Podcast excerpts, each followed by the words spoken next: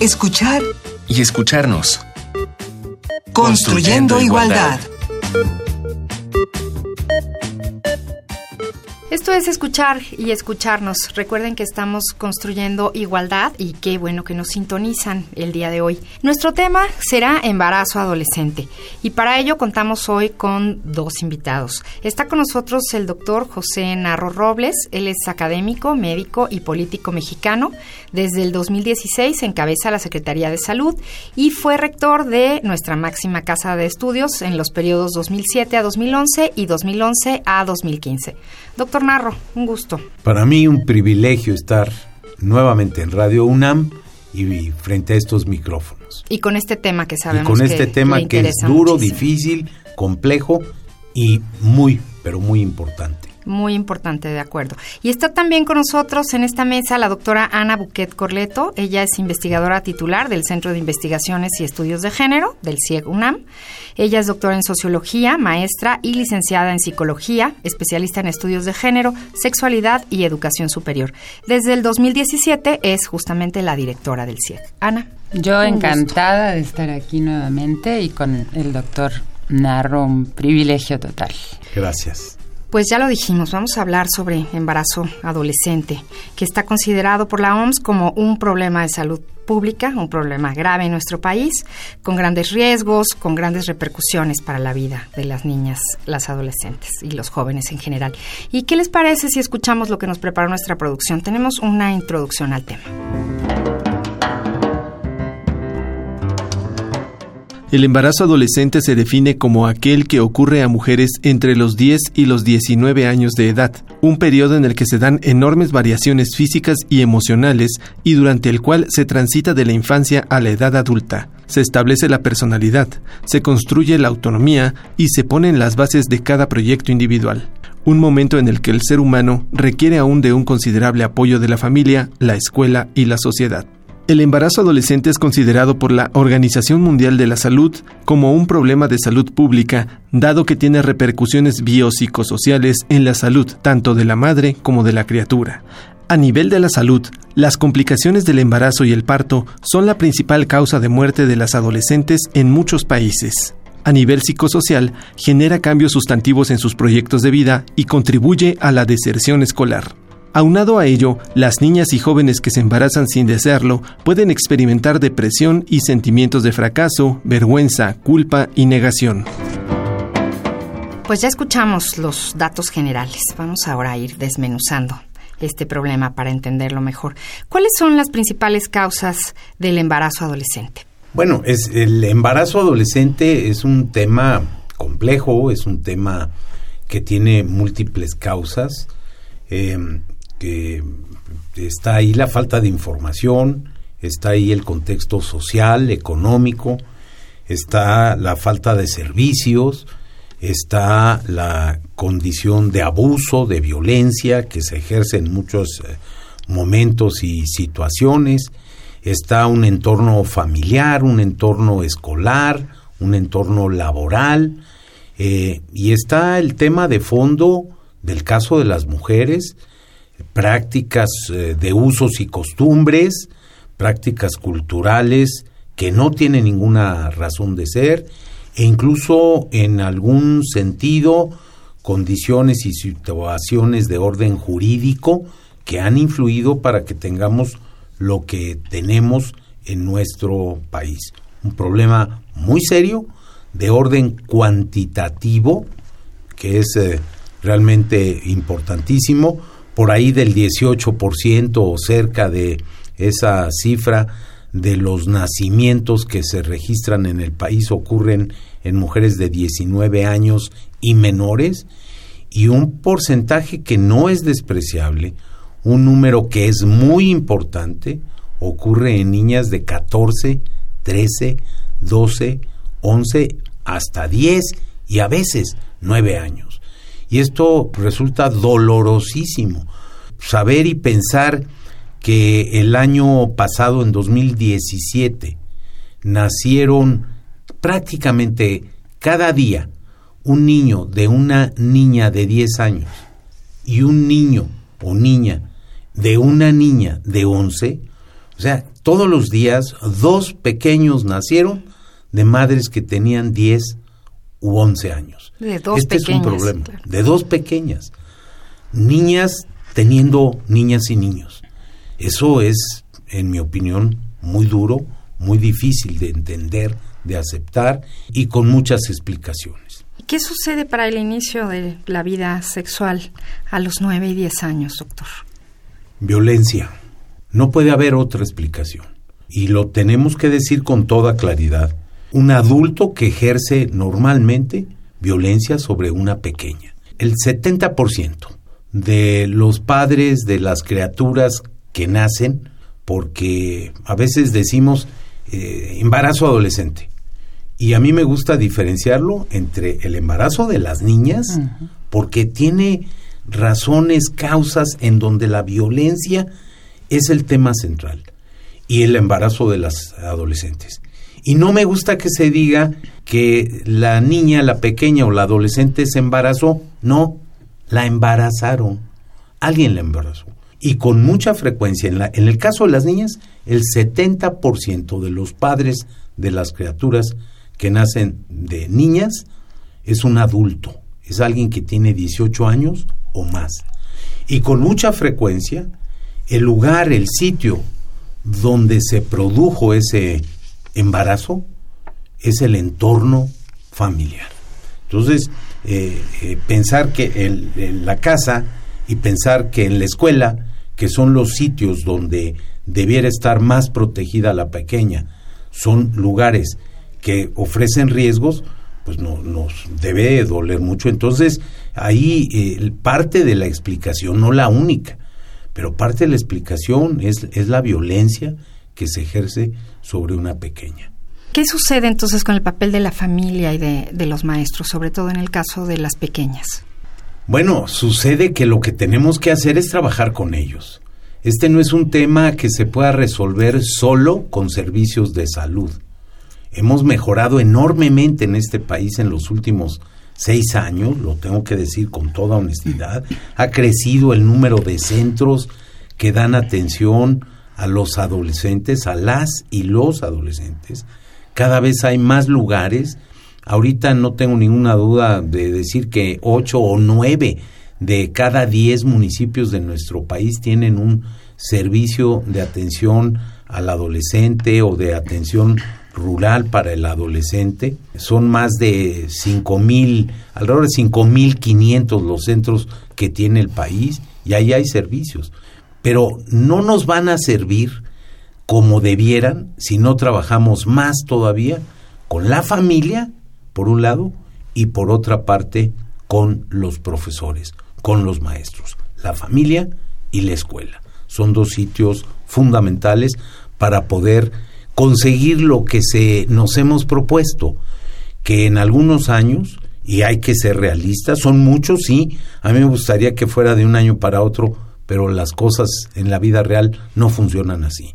Para 2030, haber eliminado el embarazo en niñas y disminuir al 50% el embarazo adolescente de mujeres de 15 a 19 años.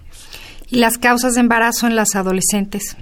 Son diferentes. Ahí yo diría que sí hay un componente que tiene que ver con la presión, con la fuerza, con el acoso, con violencia, pero también debo reconocer que aquí ya hay otras condiciones, incluido el hecho que mujeres de 18 y 19 años pues ya están en su juventud, pero ya tienen otro estatus, otra condición, incluso pueden, pueden casarse, tienen ya eh, la capacidad de, de ejercer sus, sus derechos en otra situación.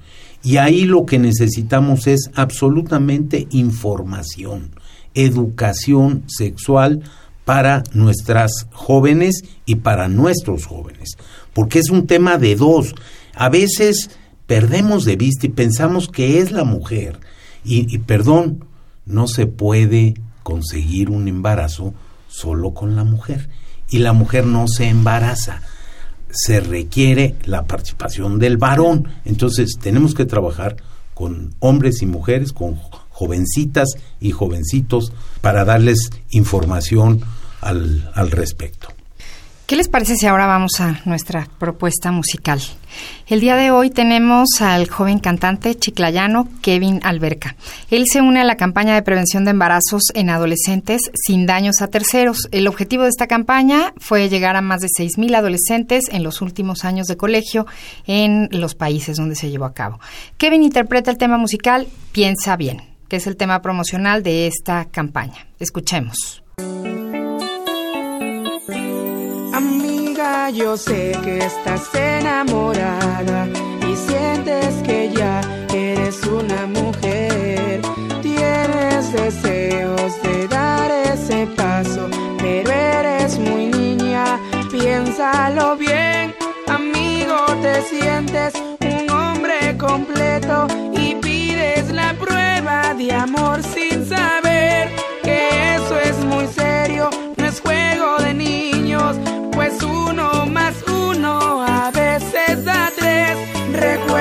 que siempre existe un tercero que puede sufrir por lo que vas a hacer.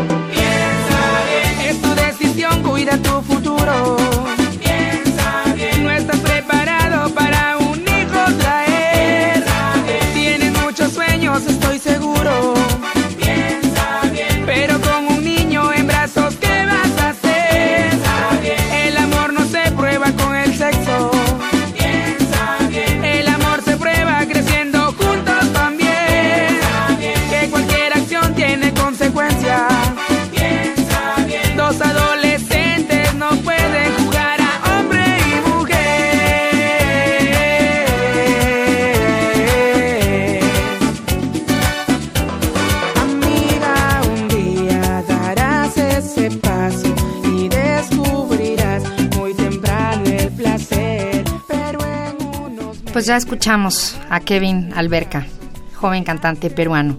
Piensa bien, es tu decisión, cuida tu futuro. Piensa bien, no estás preparado para un hijo traer.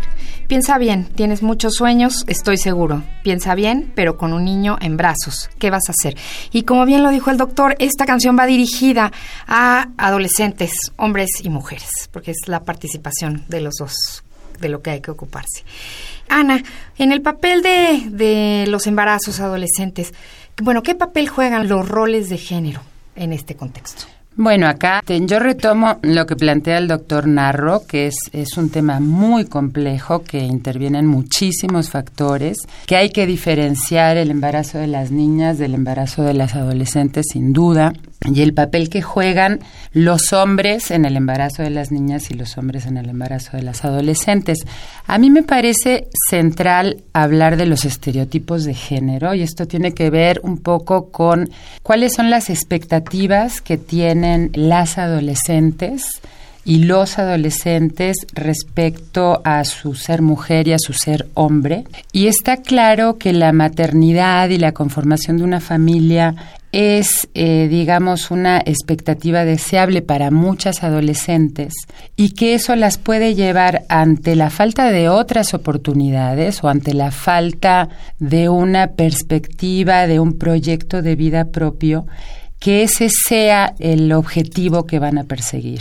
Y también me parece importante mencionar que hay una moral diferente para la sexualidad de los hombres y para la sexualidad de las mujeres. Entonces, para un joven adolescente poder conquistar a muchas mujeres y tener relaciones sexuales con muchas mujeres le da un plus, un valor adicional, refuerza su virilidad, ¿no? El estereotipo de la hombría, digamos, y las jóvenes, al revés, las jóvenes se entregan a estas relaciones a través de una lógica de un amor romántico y entonces tienen la expectativa de que estos jóvenes respondan a ese posible embarazo, a esa posible paternidad.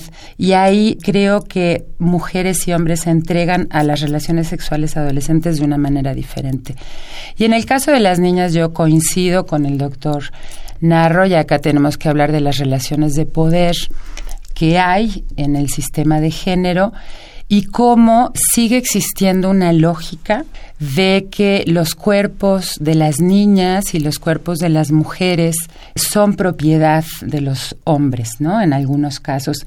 Y otra cosa que me parece muy importante es poder diferenciar cómo se producen los embarazos en niñas y en adolescentes en distintas clases sociales, en distintas regiones del país, porque no es lo mismo el embarazo adolescente en una en zonas marginales donde las expectativas de vida son realmente muy pobres a los embarazos adolescentes en la clase media alta que hay un montón de recursos, hay una, mm, digamos, una visión de que las adolescentes de la clase media alta hagan una carrera universitaria. En zonas marginales esto no es prácticamente viable. Entonces sí hay un montón de componentes en un problema muy complejo que efectivamente no lo va a poder resolver la Secretaría de Salud solamente, ¿no? Y con algo, Amalia, si puedo yo aquí interrumpir, querida Ana, para decir algo.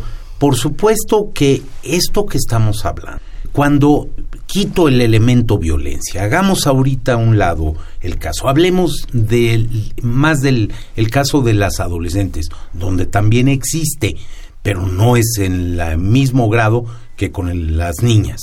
Aquí el tema para mí es que entendiendo lo que Ana dice, que estoy totalmente de acuerdo, se da es parte de nuestra realidad, de una realidad que tenemos que transformar. Sin duda. Eh, pero ahí hay algo que sí desde los servicios, sí desde la salud y de la educación podemos y debemos hacer, que es informar, que es preparar, que es educar en esa materia. Los jóvenes pueden ejercer su sexualidad, no nos van a pedir permiso, lo están haciendo, es su derecho. Ahora, lo que nosotros tenemos que hacer es darles elementos para que se cuiden, para que tengan sexo seguro, tanto en materia de prevención de embarazos, cuanto en materia de prevención de enfermedades de transmisión sexual. Entonces, ahí sí tenemos que actuar y tenemos que ir en paralelo transformando esos estereotipos que tenemos que romperlos como sociedad, desaparecer esa situación y, sin embargo, ir avanzando, no esperarnos hasta conseguir aquello, sino trabajar con las jovencitas y los jóvenes, con niñas y con niños. Bueno, y si ustedes quieren saber un poco más sobre el tema, ya saben, les tenemos la sugerencia de hoy. Estamos hablando de embarazo adolescente en escuchar y escucharnos. Con el fin de crear conciencia para que niñas y adolescentes conozcan alternativas anticonceptivas y tomen decisiones informadas sobre su salud sexual y reproductiva, la OMS, desde el año 2003, emitió la celebración cada 26 de septiembre del Día Mundial de Prevención del Embarazo No Planificado en Adolescentes. En México, el programa de acción Salud Sexual y Reproductiva de los y las Adolescentes promueve acciones de información, educación y comunicación para sensibilizar sobre la prevención y la adopción de conductas saludables, además de difundir los beneficios de ejercer responsablemente los derechos sexuales.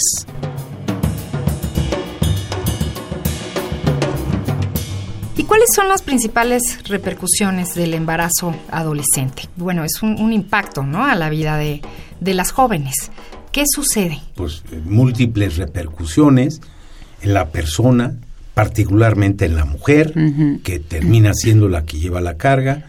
Yo explico que, que con frecuencia que hay uno de cada cuatro hogares tiene jefa de familia y es una eh, mujer que es madre soltera, que fue abandonada, la repercusión dentro del ánimo de la mujer y de la pareja, la repercusión en el abandono escolar, las complicaciones en el trato con la familia, las rupturas de la estructura de pareja que con alguna frecuencia se da, se, se presenta con el abandono de la mujer y de la criatura eh, la necesidad de incorporarse al mercado laboral, el descuido de un pequeño o en el caso de las niñas, pues es, es algo que no es incluso fisiológico. el cuerpo de una pequeña no está preparado. Entonces son múltiples repercusiones, Amalia. ¿Y qué se está haciendo para reducir este grave problema? Bueno, eh, se presentó en hace un par de años, poco, poco más, ya van a ser tres años, una estrategia nacional de prevención del embarazo adolescente, como parte de una política pública, tratando de sumar coordinada desde el Consejo Nacional de Población y con la participación de la Secretaría de Salud, de la de Educación, Sol, de un número muy importante de instituciones, el IMSS, el ISTE, entre, entre muchos otros organismos, entidades de la Administración Pública Federal y con la participación de la, de la sociedad. Se han alcanzado algunos resultados. Puedo decir, por ejemplo, que 2017 son datos preliminares que dio a conocer INEGI mm, recientemente, a finales de la semana pasada, son preliminares todavía, pero hemos alcanzado el número más bajo de nacimientos en eh, mujeres, adolescentes y niñas eh, en los últimos 30 o más años. 390 mil, son muchísimos, todavía. No podemos estar satisfechos. Tuvimos un pequeño incremento en el nacimiento de las niñas de 10 y 11 años, que a mí en lo personal me, me parece horrendo eso, me duele horriblemente, pero va, va caminando, va mejorando. Hemos disminuido sustancialmente el número de nacimientos en, en, adolescentes. Entonces, se ve que si seguimos por esa ruta podemos conseguir los objetivos. Ana, ¿qué hay que considerar como padres, madres, maestros y sociedad en general?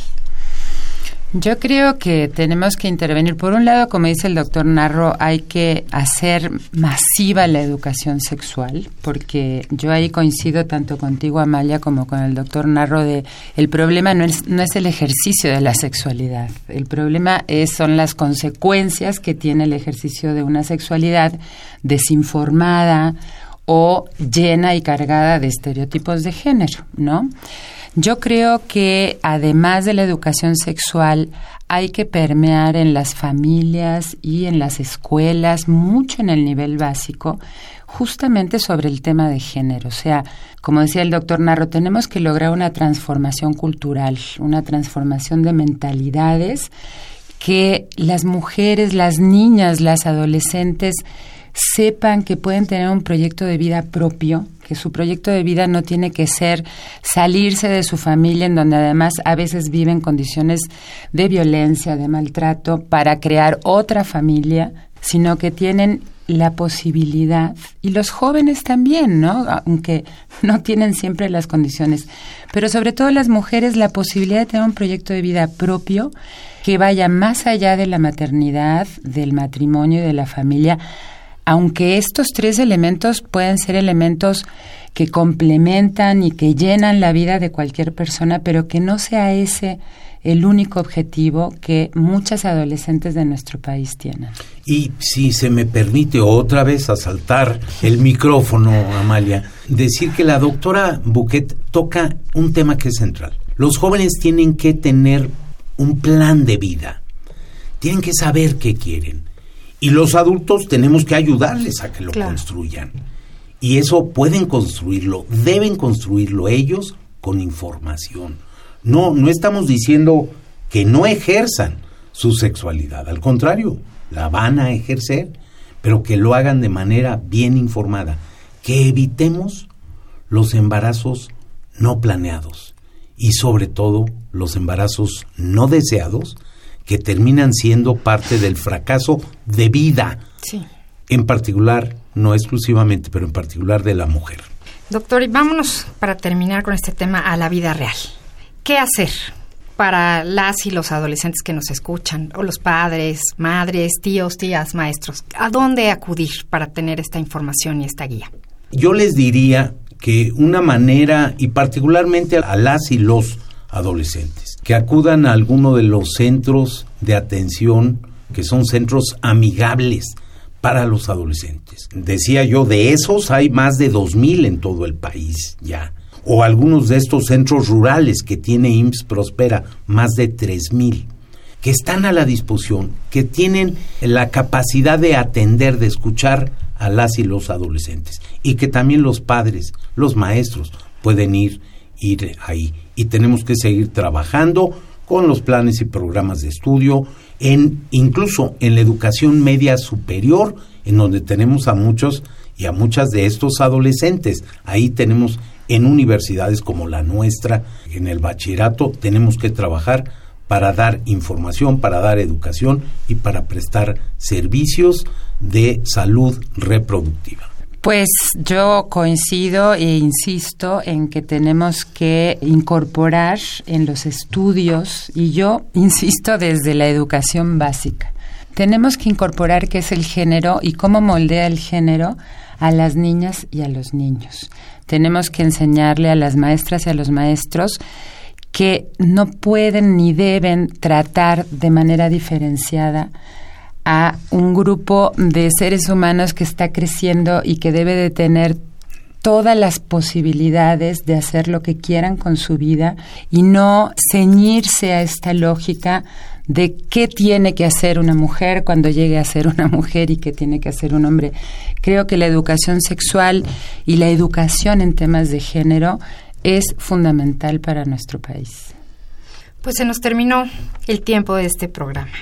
Pues falta de confianza, me vuelven a invitar y, aquí estaré siempre que me convoquen y me inviten. Para mí, eh, Amalia, es un, privilegio eh, y un enorme gusto compartir con la doctora Ana Buquet y con usted este espacio. Muchísimas gracias, seguramente lo invitaremos. Igualmente, doctor Narro, un gusto. Pues es un compromiso de todas y de todos, a todos los niveles, en casa, en escuela y en la sociedad. No es algo que le sucede a una niña o a un adolescente, es algo que nos debe de interesar y preocupar a todos. Sí, yo diría, y si se me permite terminar, y gracias por recordármelo, que un embarazo en una niña debe ser visto como el fracaso de la sociedad.